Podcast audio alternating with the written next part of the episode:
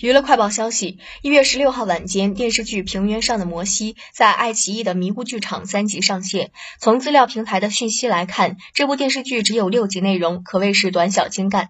基于目前已经剧情过半的内容来讲，我认为《平原上的摩西》可以称之为爱奇艺迷雾剧场上线过的电视剧作品当中质量最高的一部。这部电视剧就不是悬疑剧，而是走写实线的犯罪剧。它的强项是犯罪分子为什么犯罪，在交代清楚年代背景。景和人物关系之后，这个或者这一系列的犯罪故事就不仅仅是故事，而是对一个时代的犯罪反思。平原上的摩西强于时代反思这一点。